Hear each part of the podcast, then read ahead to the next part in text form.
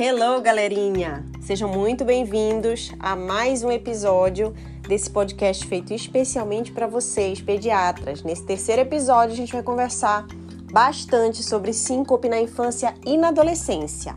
Vamos junto? sobre síncope, aquela avaliação básica inicial que você precisa ter, aquelas noções iniciais lá na sua urgência ou no seu consultório, quando essa criança chega, é, quando essa mãe chega já com essa aflição, que normalmente é um sintoma, é uma condição que assusta muito esses pais, você precisa ter uma resposta para dar para eles, certo? Antes de tudo, o que é a síncope. O que é um quadro de síncope?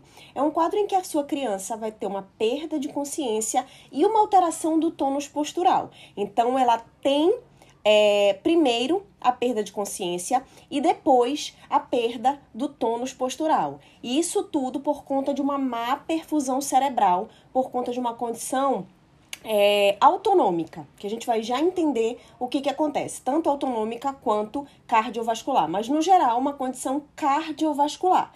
Né? Normalmente acomete mais adolescentes, principalmente meninas, e a maioria é benigna, de 50% a 80% dos casos de síncope que vão chegar para você são completamente benignas, certo? 15 a 25% das crianças de 8 a 18 anos vão ter pelo menos um episódio na vida. Então é bem frequente, tá? Apesar de ser só 1% é, das condições que chegam na urgência pediátrica, a gente tem essa recorrência e a gente tem essa presença em até 25% das nossas crianças de 8 a 18 anos, tá bom? Quando é que a gente sabe que é uma condição benigna? É, quando não é, na verdade, uma condição benigna, principalmente crianças menores de 6 anos, a gente tem uma condição que é benigna em, em crianças menores de 6 anos, mas ela precisa estar acompanhada desses sintomas que eu vou falar para vocês, que é a crise de perda de fôlego. Então, crianças menores de 6 anos, pela principal causa benigna, que é a neurocardiogênica, ou a reflexa, ou a, a, a automediada, é, dificilmente vai acontecer em crianças menores de 6 anos, certo? Sincopiar os esforços, então essa não é uma característica de síncope benigna, em que o seu paciente está praticando uma atividade física e faz o quadro de síncope, não é característica de benignidade, e presença de déficits neurológicos. Você precisa lembrar que a, a, a a ideia que a gente tem de que quando uma criança desmaia, ela vai aquele aquele diagnóstico é um diagnóstico de síncope, é um diagnóstico errado, tá? A gente precisa diferenciar o que é síncope de o que é pseudosíncope. A síncope ela tem um mecanismo é, de funcionalidade, de existência em comum com todas as, com todas as etiologias. Então a gente vai conversar um pouquinho sobre síncope e pseudosíncope. Primeiro ponto, primeiro tipo de síncope é a síncope autonômica ou reflexa ou vagal ou neurocardiogênica. Dentro desse mesmo ponto, a gente tem vários subtipos, né? Mas não é importante, né, é, é, não é que não seja importante, é que não é indispensável para você, como pediatra, identificar cada uma delas. É saber que elas fazem, todas fazem parte de um grande grupo, que é o grupo autonômico, em que a gente tem perda repentina de tônus vasomotor por conta de alterações em pressão arterial e em frequência cardíaca, certo? Então, essa é a condição fisiopatológica da existência de uma síncope. A gente tem uma má perfusão cerebral, a gente tem uma perda da consciência e perda do tônus postural em decorrência de alterações de pressão arterial e de frequência cardíaca, seja ela de etiologia autonômica ou seja ela de etiologia cardíaca, que é outra etiologia que depois eu vou falar para vocês. Aqui, nessa, nessa, nessa causa, né, na causa autonômica, normalmente o seu paciente vai demonstrar alguns pródromos. Então, náuseas, palidez, sudorese, ele pode ficar com a visão mais turva, ele pode conseguir te avisar que ele está tendo uma sensação de síncope. Em algumas situações a gente consegue abortar esse processo justamente por entender que esses pródromos vão dar origem a síncope do nosso paciente, e a gente vai conversar sobre isso, e também a duração. A, a síncope neurocardiogênica é, ou reflexa, ela é uma síncope muito rápida. Então, ela dura dois minutos, um minuto, contando com pródromo, síncope e despertar. É um despertar automático do seu paciente, é um despertar consciente, ele lembra do que aconteceu, né? Então não é um paciente que fica por horas sonolento, por minutos sonolento, sem entender o que aconteceu, de que forma aconteceu, né? Então essas são características muito clássicas da síncope neurocardiogênica. E o que é que acontece? Normalmente, aquele nosso paciente que está em pé, então eu coloquei esse quadrinho aqui para vocês é, identificarem como é esse mecanismo fisiopatológico. Então, a gente tem o paciente em ortostatismo, né? Então, tá lá, paciente por um bom tempo em pé, aquela criança que tá um tempão lá andando de ônibus com a mãe, né? Ou então jogando videogame em pé, paradinho, atento, ou uma criança que tem alguns gatilhos, que depois a gente vai conversar sobre esses gatilhos, e aí a criança tá muito tempo em pé, diminui a pré-carga, começa a diminuir a quantidade de sangue que chega dentro do coração dessa criança, porque o sangue começa a represar lá na periferia, começa a diminuir o débito cardíaco, diminui a pressão arterial e automaticamente como é que o nosso sistema autonômico se comporta?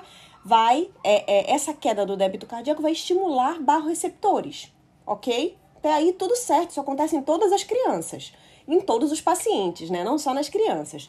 Então, é, esse estímulo de barroreceptores começa a aumentar as catecolaminas liberadas por esse paciente. O que, que as catecolaminas vão, vão pensar? Está baixando o débito cardíaco, eu preciso melhorar o inotropismo, eu preciso melhorar a força do ventrículo esquerdo desse meu paciente. Porque além de estar tá diminuindo é, o volume que está chegando nesse ventrículo esquerdo, está diminuindo o débito cardíaco, está diminuindo a pressão arterial, vamos tentar dar um up nesse nosso paciente. Então, esses, esses barroreceptores ativam o mecanismo de inotropismo através da liberação de catecolaminas.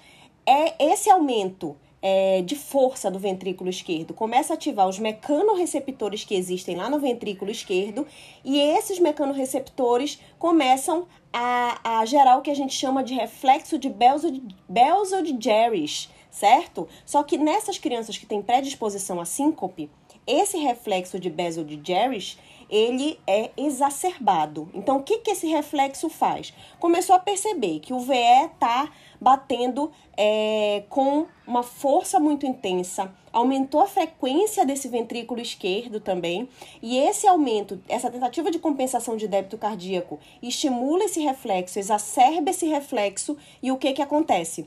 É como se o corpo entendesse que aquele ventrículo está batendo à toa.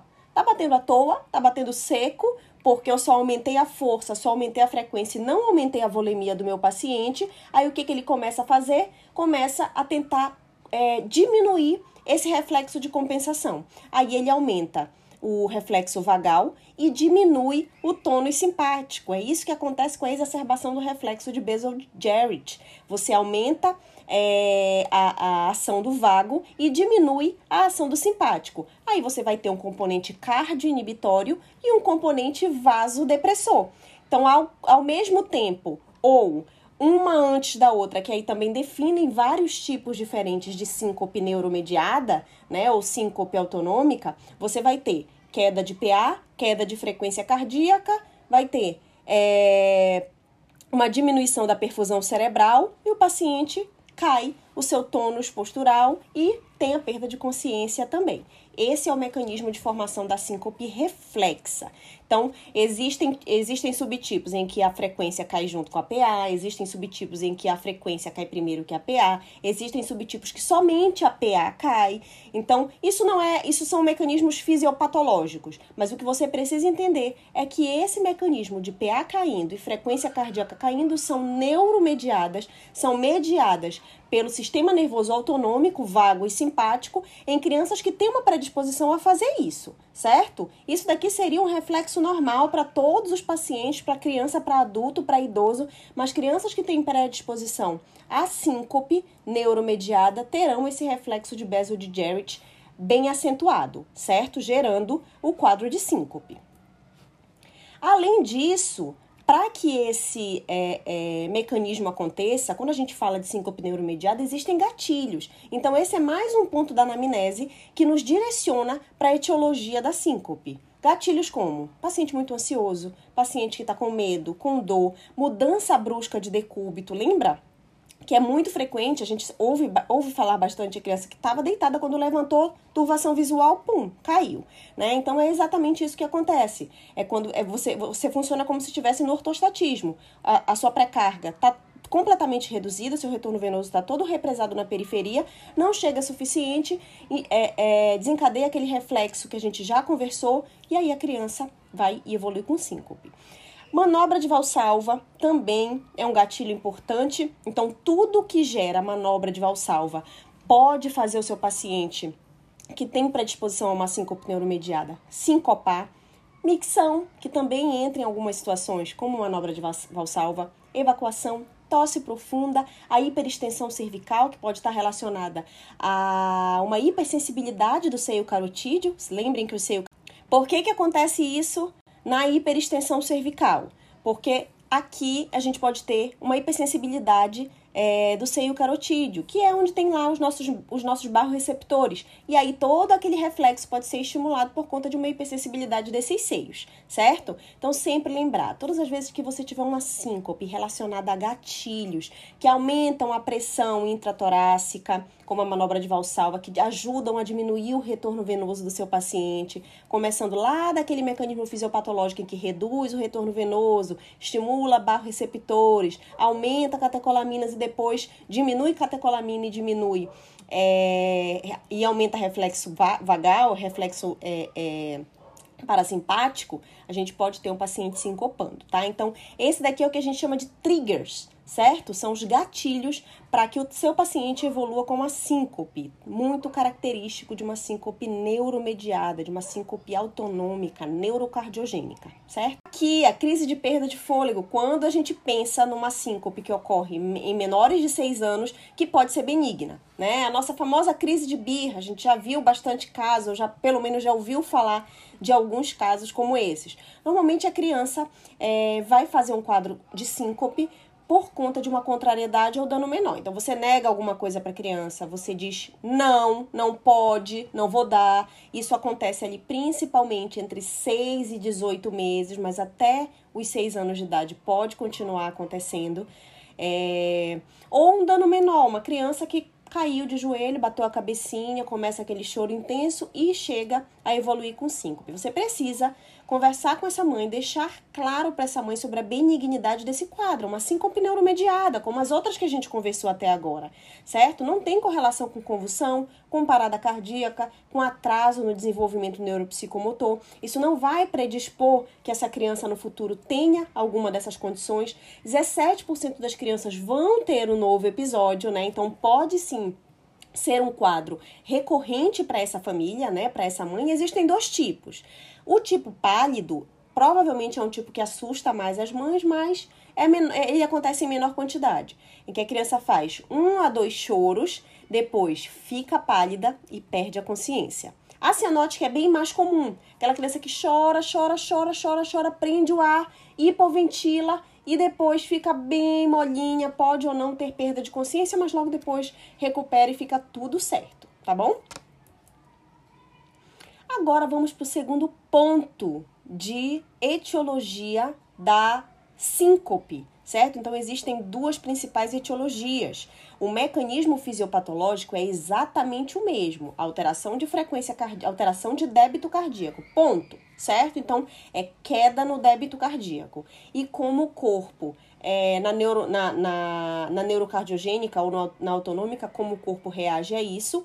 No caso da cardiogênica, é o que motivou a queda de débito, certo? Lá no, no, na autonômica, a gente sabe o que motivou a queda de débito e a gente percebe que um tipo, uma tentativa de mecanismo de compensação dessa queda de débito, o sistema nervoso autonômico fica meio paranoico, fica meio confuso, não dá muito certo, ele acaba sincopando. Aqui na cardiogênica, não. Aqui na cardiogênica, nós temos uma doença no coração, no sistema cardiovascular, que faz com que esse débito cardíaco caia. Mas o, o mecanismo fisiopatológico é exatamente o mesmo, tá bom? Exceto pelo fato de que aqui existe uma causa orgânica, tá?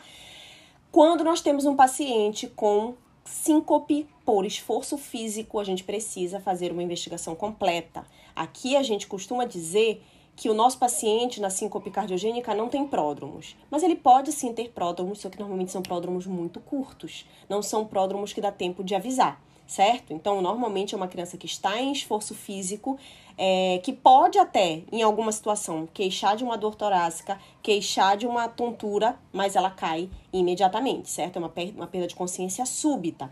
Ela pode estar relacionada a lesões obstrutivas. Então, percebam que tudo que a gente vai falar sobre causas de, de de síncope cardiogênica são causas que diminuem o débito cardíaco, diminuem a quantidade de sangue que vai para a periferia. Consequentemente, hipoperfusão cerebral, perda de consciência e queda do tônus postural, tá? Lesões obstrutivas, o que, que eu posso ter? Estenoses valvares, então uma, uma, uma, horta, uma horta muito estenótica que não permite que o sangue saia, uma artéria pulmonar muito estenótica não permite que o sangue chegue adequadamente no pulmão, é, hipertensão pulmonar, que acontece exatamente por, por limitação da chegada de fluxo dentro do pulmão também. Miocardiopatia hipertrófica, em que o septo do nosso paciente, o septo interventricular do nosso paciente está tão gordinho, tão espesso, que na hora da sístole, esse septo acaba é, protruindo, acaba fazendo um movimento sistólico para dentro da horta e não vai fluxo, então baixa o débito cardíaco também. É, situações de tamponamento cardíaco, que você tem restrição diastólica, o coração não se enche adequadamente, se não tem volume de diástole, se não tem sangue na diástole dentro do coração, não vai ter sangue na sístole, então há uma queda de débito cardíaco também no caso de arritmias. Então, pode ser arritmias com ou sem cardiopatia estrutural, né? Uma taquicardia ventricular, uma taquicardia supraventricular, lembrar da nossa famosinha agora, né? Síndrome de Wolff-Parkinson-White, que é a ataque supra, a arritmia mais comum na infância, né? A síndrome de Wolff-Parkinson-White, que pode fazer uma ataque supraventricular, que pode converter para uma taquicardia ventricular, né? Que lembrar que taquicardia ventricular costuma ser ritmo é, de gravidade nas nossas crianças, inclusive ritmo de parada, se for um ataque cardioventricular sem pulso, obviamente. Síndrome do QT longo, é, que também às vezes é uma, é, uma, é uma condição de arritmia até mais silenciosa por um tempo a mais. Miocardites, em que você tem disfunção daquele coração, né, um coração que não consegue é, ter força para injetar o seu sangue, com isso também baixa o débito cardíaco. Uso de medicamentos a longo prazo que podem fazer disfunção cardíaca também. Casos de hipercianose, né, em que você tem. O que, que acontece na hipercianose? Vamos lembrar lá da nossa tetralogia de Falou.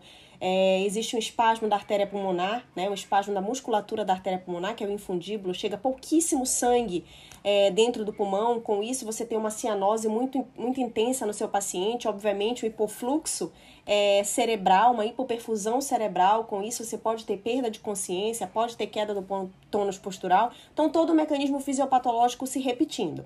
Além disso, existem condições é, com disfunção grave, além das, das que eu falei sobre arritmias, sobre miocardites, é, como a doença de, de Kawasaki, em que você pode ter uma criança com queixas cardiológicas em si, né? Se essa disfunção for por conta de, de isquemia, então dor torácica, às vezes dor abdominal, que eles confundem com dor torácica, né? Taquicardia, aquele baixo débito importante. No caso de crianças com, com doença congênita de coronária, que é muito raro, mas que a gente precisa lembrar que pode acontecer, né? Então, uma coronária anômala, uma coronária esquerda saindo de dentro, é, é, em vez de sair da horta, saindo da artéria pulmonar, então levando sangue insaturado para nutrir esse miocárdio, né? Pode fazer uma área de, de infarto nessa criança.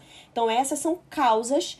É, são doenças de base que podem é, é, é direcionar você para uma etiologia cardiogênica e não para uma etiologia é, neuromediada, certo? Com essas características de esforço físico, não tem pródromos, né? Aqui já é uma criança que obrigatoriamente você suspeitou, você vai precisar investigar completamente, tá? Ou pelo menos pedir ajuda certo? Por que, que a cardiogênica nos preocupa? Porque a gente falou que a neuromediada não aumenta o risco desse nosso paciente é, ter convulsão, por exemplo, ter atraso no desenvolvimento neuropsicomotor, a não ser que ele esteja em um ambiente de risco e sofra essa síncope, aí sim existe ali um risco de óbito. Mas no caso das, das cardiogênicas, a gente tem associado o risco de morte súbita. Por isso que esse é um paciente de risco, tá? Então, todo paciente que você suspeitar de síncope cardiogênica tem que ter, tem que ser internado, certo?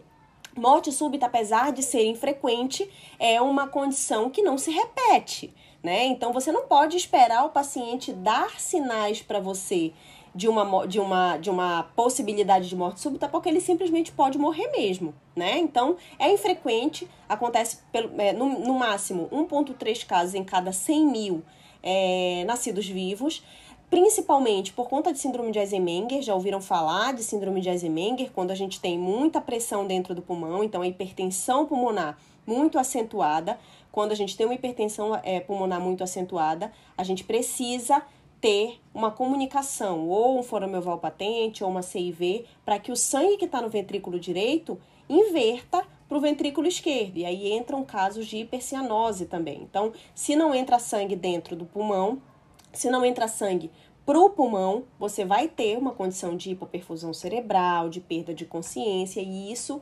gera, sim, aumenta muito o risco de morte súbita dos nossos pacientes, tá? 10% de síndrome de QT longo, 6% de defeito do septo atrioventricular, 2,5% de tetralogia de Fallot, 1% de doença de Kawasaki estenose aórtica e 16% dos nossos pacientes, de todos os pacientes que têm morte súbita, que sofrem, que morrem por morte súbita, tem um evento súbito antes. Então a gente precisa ficar atento no que a gente pode prevenir. É, 84, 84% não tiveram evento súbito antes. A gente, maioria das vezes, não tem como prevenir, não tem como evitar, mas esses 16% é responsabilidade nossa. Com relação ao diagnóstico diferencial, por que, que eu falei para vocês sobre a pseudosíncope? Porque a pseudosíncope, que pode ser de origem neuro, neurológica, psiquiátrica, metabólica, ela não é chamada adequadamente categorizada como uma síncope ela é uma doença neurológica, ela é uma doença psiquiátrica, ela é uma doença metabólica, certo? Então, é o que a gente chama de pseudosíncope. Inclusive, é, a epilepsia, as convulsões, elas são o principal diagnóstico diferencial de síncope. A criança que desmaia é, subitamente, que aí fica ali no, no, acompanhamento com o neuro e com o cardio para que chegue numa conclusão de qual foi a origem daquele quadro, certo? Existem alguns sinais, existem algumas algumas sugestões no exame físico, na anamnese, que nos sugerem a etiologia, tá bom? As principais causas de pseudosíncope são epilepsia, enxaqueca, distúrbio psiquiátrico, hipoglicemia. É, lembrando que a hipoglicemia, apesar da gente pensar, ai, criança desmaiou, vamos pensar no destro, a hipoglicemia ela não é, é uma condição frequente, tá? Ela é uma condição mais frequente em pacientes que já têm distúrbio é, de glicemia. Então, pacientes é, é, diabéticos podem é, evoluir mais facilmente com hipoglicemia do que qualquer outro tipo de criança, tá bom? Muita atenção para anamnese. Como é que você vai conseguir diferenciar uma pseudocrise de uma crise? 77% das vezes você vai conseguir somente com história clínica e anamnese, tá? Então, o que é importante perguntar? Sintomas prévios, se a criança teve aqueles pródromos que a gente já conversou, turvação visual, é, diaforese, se ela ficou tonta, se ela teve de sudorese, todos aqueles náusea, né, todos os sintomas que a gente já conhece que são sintomas prodrômicos de uma síncope neurocardiogênica, por exemplo. Se essa criança teve aura, antes ou depois, se durante a crise, se durante a, a síncope, ela teve atividade motora focal generalizada ou depois da queda, se essa atividade motora foi antes ou depois da queda, se teve sinais de fase pós-ictal, a criança ficou mais sonolenta, se ficou mais confusa, se isso se prolongou por um tempo maior e se deixou déficit neurológico residual.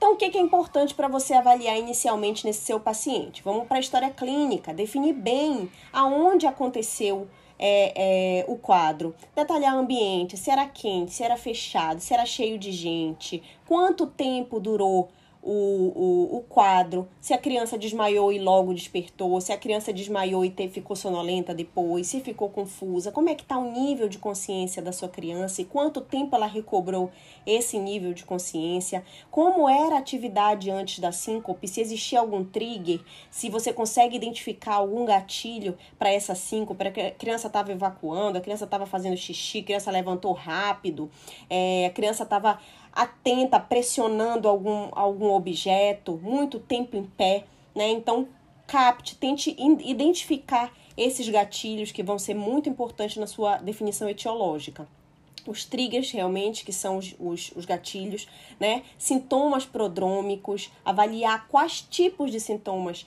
você teve antes dessa, dessa síncope. Se houve recorrência, lembrar que na neurocardiogênica você pode ter uma recorrência mais importante, mas tem que lembrar também das outras condições é, neuropsiquiátricas que também podem ser recorrentes e avaliar sinais neurológicos, tanto com a mãe dizendo quanto com você perguntando. Às vezes, para a mãe não é importante falar sobre aquilo, então questione, saiba, saiba exatamente o que perguntar. Porque quando você sabe o que perguntar, a mãe não tem como fugir das respostas, certo? Às vezes tem condições que, que, não, que ela acredita que não são importantes, por exemplo, é, ah, meu filho caiu, desmaiou, bateu a cabeça.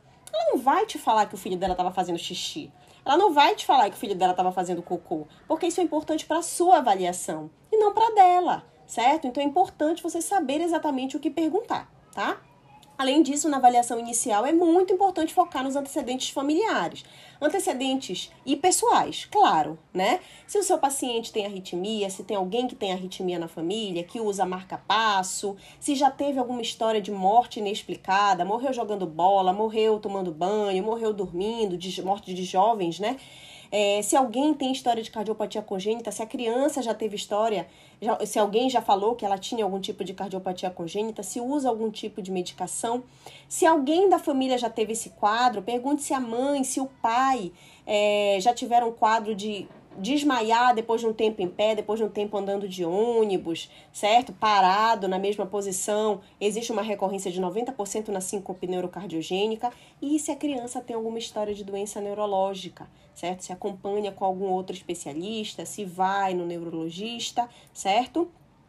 Do exame físico, você vai fazer, obviamente, um exame físico geral da pediatria, né? Vai focar ali no nosso exame cardiovascular, vai procurar sinais de doença cardiológica, sopro, é, diferença de PA, diferença de PA, diferença de, de pulso, é, hepatomegalia. Além disso, você pode tentar procurar algum déficit focal neurológico residual, tenha sido a crise agora ou tenha sido a crise há uma semana, é, tendo, sendo que tem um teste que é específico do tipo de síncope neuromediada que é importante a gente fazer se, a gente, se for possível, né? Na, na, nossa, na nossa condição de urgência ou de consultório.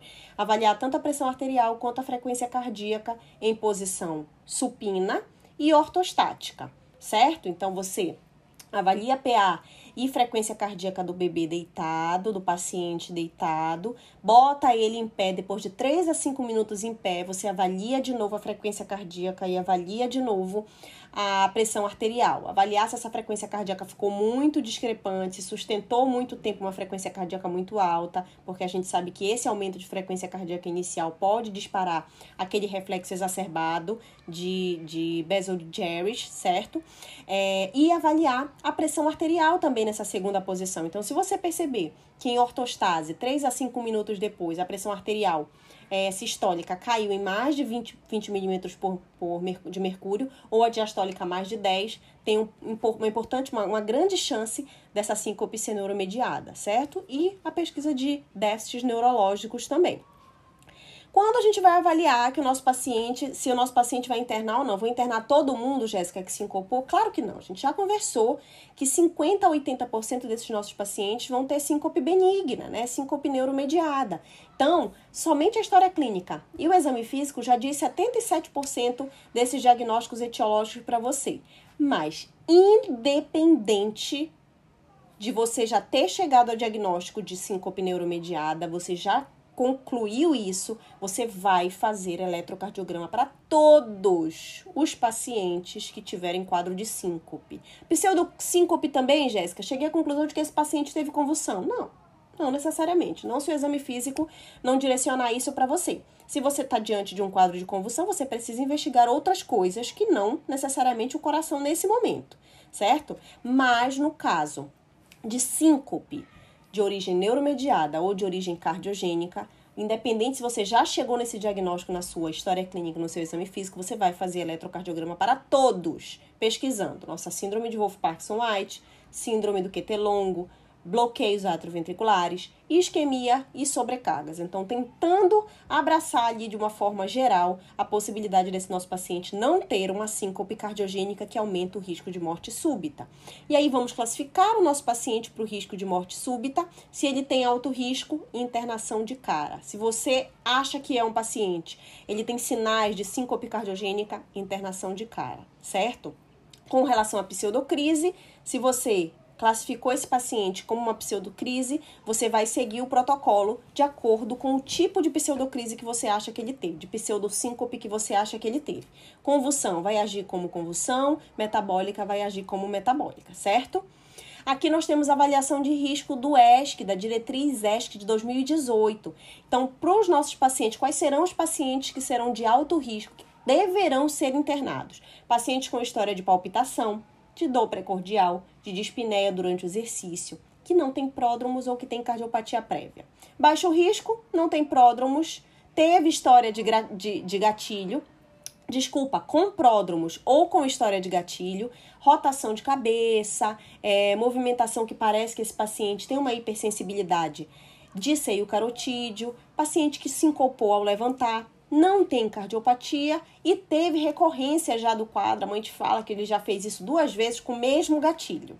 No exame físico, o que, que direciona a gente para um paciente de alto risco? Pressão arterial sistólica menor que 90 em crianças maiores de 8 anos, sopro, frequência cardíaca menor de 40 em não atletas. Lembrem, esse daqui é um quadrinho da diretriz de adulto, tá? Então a gente considera aqui na pressão arterial sistólica o P 5, tá? Então, todas as vezes que essa pressão arterial sistólica for menor que P5, a gente vai internar o nosso paciente. Tiver sopro, tiver bradicardia sintomática, a gente vai internar o nosso paciente. Ou seja, exame físico alterado. Exame físico cardiovascular alterado no nosso paciente, a gente vai internar.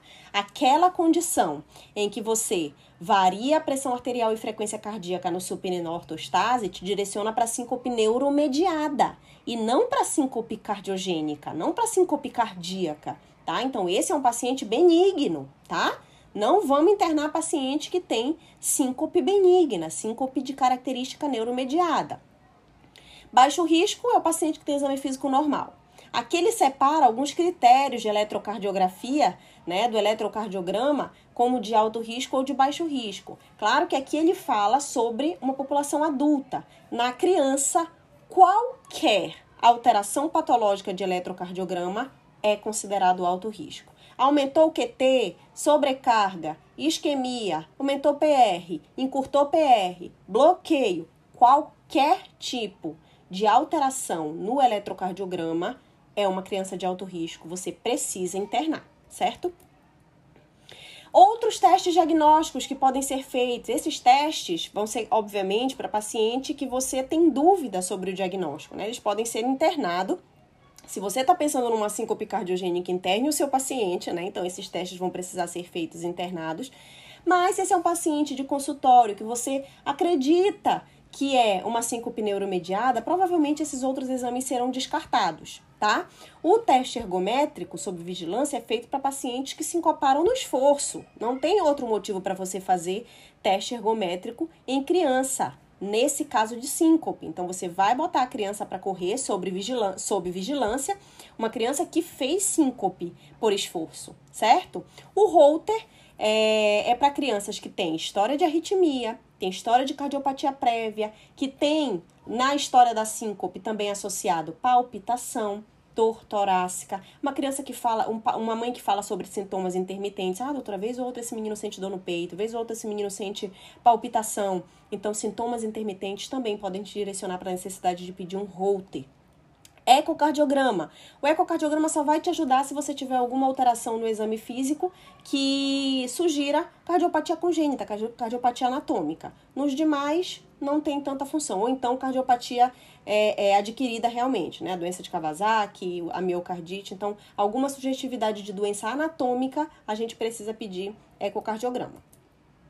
Mas o tilt test é um, é um teste que você vai fazer para confirmar nem toda criança precisa fazer, tem criança que tem história muito clássica, mas aquela criança que tem recorrência, ou então que fez uma síncope num ambiente é, perigoso, né, num ambiente de risco, é bom que você faça um tilt teste para confirmar é, se essa síncope realmente é neuromediada, certo? Então, como é que faz? Você coloca o paciente numa mesinha todo amarrado, né? E vai começar, vai, vai monitorizar a frequência cardíaca, pressão arterial eletrocardiograma. Em algumas situações, eles fazem, inclusive, é, avaliação de Doppler e de eletroencefalograma ao mesmo tempo do, do tilt test, certo?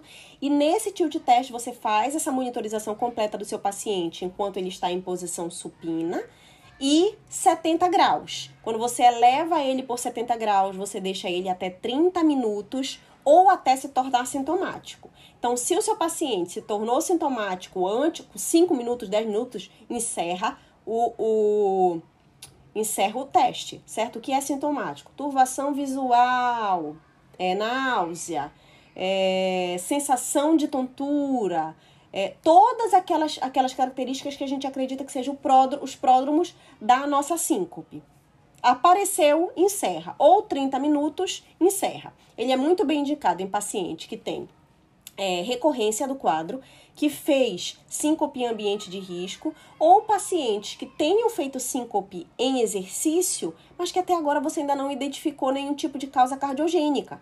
Porque existem pacientes, além de existirem pacientes que têm síncope só neuromediada, existem pacientes que têm doença cardíaca, mas que fizeram uma síncope neuromediada, certo? Então, eles não fizeram uma síncope de origem cardíaca, mesmo tendo uma CIV, por exemplo, mesmo tendo uma CIA, tá? Então, é, existem é, testes adicionais, mas todas as vezes que você tiver características é, físicas de história ou de eletrocardiograma que surgiram é, alteração anatômica, alteração cardíaca, esse paciente precisa ser internado porque ele é um paciente de alto risco certo? Contraindicações para fazer o tilt test, lesões obstrutivas graves e síndrome coronariana aguda, né? Qualquer tipo de obstrução coronariana, de alteração coronariana nessa criança é contraindicado o tilt test, porque você já sabe que a origem é, dessa síncope é cardíaca, né? E muito provavelmente você tem risco de desencadear uma síncope cardíaca, que a gente sabe que aumenta risco de, de morte súbita nesse paciente fazendo tilt test nele, certo? Quando é que você vai chamar, que você vai pedir ajuda do especialista no caso da síncope? Toda síncope pós-exercício, toda síncope com dor torácica e palpitação, que são sintomas cardiológicos, qualquer anormalidade cardíaca, seja no exame físico ou no eletrocardiograma, antecedente mórbido familiar de morte súbita, antecedente mórbido familiar de epilepsia, que aí você já chama outro especialista, não sou eu, certo? É o neurologista, óbvio. Qualquer anormalidade neurológica aguda ou residual, também chamar o neurologista. E uma síncope recorrente, mesmo uma síncope neuromediada. Se for uma síncope recorrente, o ideal é que o especialista te ajude, tá bom? Como é que você vai tratar esse paciente? Qual é o tratamento de base do paciente com síncope, né? Que pode ser a síncope neuromediada ou a síncope cardiogênica. Vai depender da causa de base. Quando a gente fala da síncope cardiogênica, obviamente que a gente vai tratar tratando a causa de base, tratando a arritmia, tratando a miocardite, tratando a, a cardiopatia anatômica. É, e quando a gente fala da neurocardiogênica, quando a gente fala da síncope autonômica, neuromediada, reflexa, vagal, né, a síncope vagal, a gente tem algumas medidas que são as não farmacológicas, tem que orientar muito bem a mãe, o paciente normalmente é um paciente maior de 6 anos, é um paciente que já entende o que você fala, orientar sobre a possibilidade de fatores desencadeantes fazerem com que ele sim, com, com que ele evolua com síncope, então a micção, a manobra de valsalva, a evacuação, é, falar sobre o prognóstico, que é uma crise benigna, que é uma síncope benigna, que não tem risco de convulsão, que não tem risco de atraso no desenvolvimento neuropsicomotor, é, e que esse paciente pode abortar essa síndrome. Né? Então, orientar como perceber os sinais iniciais dessa síndrome para tentar fazer as contramanobras, né? Que aqui a gente tem como contramanobras físicas: agachar, deitar, botar meia elástica, cruzar as pernas e contrair os glúteos, tudo isso para tentar melhorar o retorno venoso, que lembra que é a queda desse, desse débito cardíaco que vai desencadear o, o, uma hiperativação do reflexo de Bevel de Jarrett, né? E isso pode levar a síncope no nosso paciente. Então, abortar no momento da, dos pródromos pode fazer com que seu paciente não evolua a síncope, tá? Alguns trabalhos falam sobre o aumento da ingesta hídrica para melhorar essa volemia, né? Se os sintomas forem muito recorrentes, a gente pode aumentar a ingesta de sal desse nosso paciente, isso daqui ainda é meio controverso, mas é, quanto maior a recorrência, mais a gente precisa investigar esse paciente, mesmo sendo uma síncope neuromediada, né? Então, antes de aumentar a quantidade mínima de, de, de sal, que é de 2 gramas para 10 gramas por dia, o ideal é que a gente realmente é, chegue nesse diagnóstico de certeza. Então, aumentar o volume de água é algo que é benéfico, é algo que não, tem, não traz nenhum risco a mais adicional para esse paciente. Cuidado com crianças que já usam vasodilatadores e diuréticos. Então, se necessário, deixar a dose mínima, se possível, deixar a dose mínima ou suspender, tentar trocar por outro tipo de classe tá?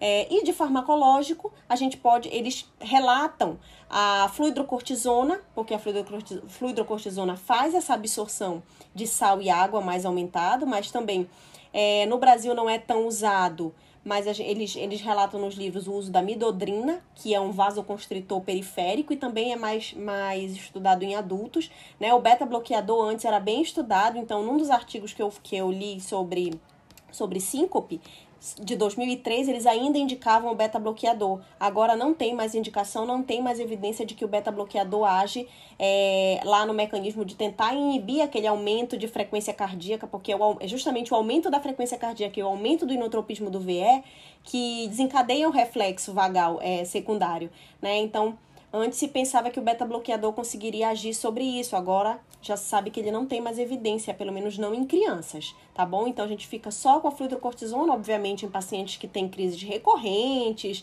é, em pacientes que fazem crises em ambiente de risco, e existe também um tipo de treinamento que é chamado tilt training, em que vai sendo essa criança vai sendo sensibilizada, todos os meses, de três em três meses, para tentar diminuir o limiar de síncope. Isso, claro, para quando tem esses quadros muito persistentes e muito recorrentes, certo?